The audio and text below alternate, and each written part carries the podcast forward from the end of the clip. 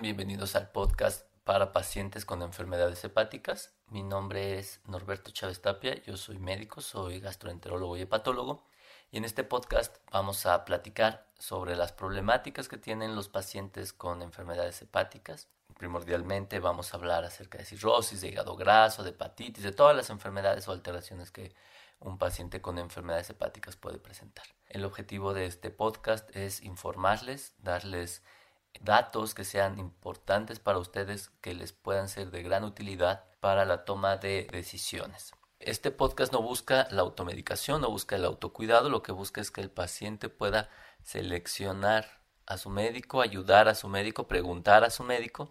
Esto es sin duda muy útil porque va a facilitar el proceso de atención de estos pacientes que suele ser bastante complejo. El podcast de hoy surge por la inquietud de Imelda Aguilar. Ella fue quien hizo esta pregunta en la fanpage. En Facebook me pueden encontrar como es mi gastro y ahí hay muchísima información con muchos contenidos para la salud hepática y digestiva. Muchas gracias Imelda por esta pregunta. Pues bien, entremos de lleno al tema y empecemos por definir qué es el ácido alfa-lipoico.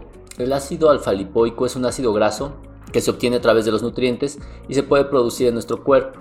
Por su metabolización se considera como un antioxidante. Y es por esto que el ácido alfa-lipoico se convierte en un suplemento alimenticio que aparentemente promete muchos beneficios. Hasta el día de hoy no hay ningún organismo de salud que lo acredite como un fármaco, como un medicamento. Y obviamente entonces se categoriza como un suplemento alimenticio. Y por ende nos podemos encontrar con muchos fraudes. No importa si lo compran en una cadena muy famosa o por catálogo, al ser un suplemento, la responsabilidad de tomarlo recae propiamente en el consumidor, no en quien lo produce. Por lo tanto, nos puede dejar desprotegido ante el caso de presentar una reacción adversa. Pero ¿por qué se habla de este eh, ácido alfa-lipoico como un gran suplemento? Pues qué maravillas debe tener. El problema de este suplemento es que se ha explorado en muchos campos, en la psiquiatría, en el embarazo, en la infertilidad y en otros campos donde aparentemente tiene ciertos beneficios. Pero bueno, vamos a enfocarnos. En esta ocasión vamos a hablar si tiene efectos positivos o no en el hígado graso. Si nos vamos a la evidencia dura, es decir, a la carnita de la ciencia, pues vemos que esta es una eh, sustancia que se ha investigado desde hace mucho tiempo, desde el año 1997. Así que desde hace 23 años se han realizado estudios al respecto.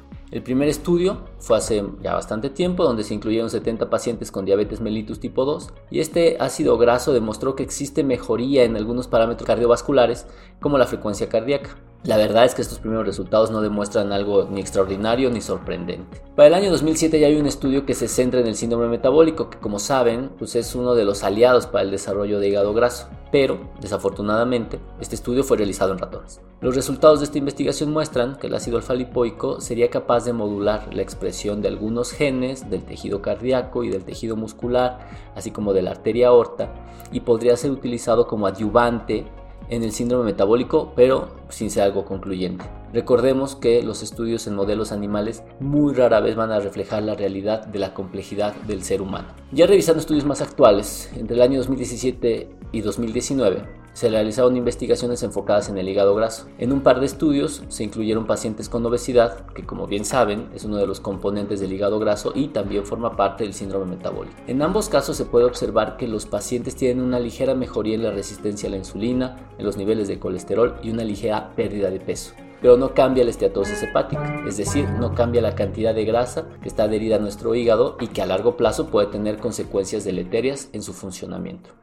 Entonces, una conclusión que podemos decir es que el ácido alfa-lipoico es un suplemento que probablemente no ayude al hígado graso. Me gustaría decir que hay un medicamento o un suplemento que mejora esta enfermedad y que obviamente puede detener o revertir el daño. Sin embargo, si bien la esteatosis puede ser reversible, una vez que el hígado graso empieza a ocasionar fibrosis hepática, esta puede ser irreversible. Si tenemos sobrepeso o obesidad, que es lo más probable si se tiene hígado graso, lo mejor hasta el día de hoy es acudir con un nutriólogo para que nos diseñen un plan que nos ayude a mejorar nuestro peso corporal. Por otro lado, debemos adquirir mejores hábitos de alimentación que nos permitan bajar de peso. Asimismo, realizar actividad física de tipo aeróbico y de esta manera poder prevenir o revertir el daño a nuestro hígado. Lamento romper su corazón, pero la dieta y el ejercicio al día de hoy son la mejor medicina para el hígado graso.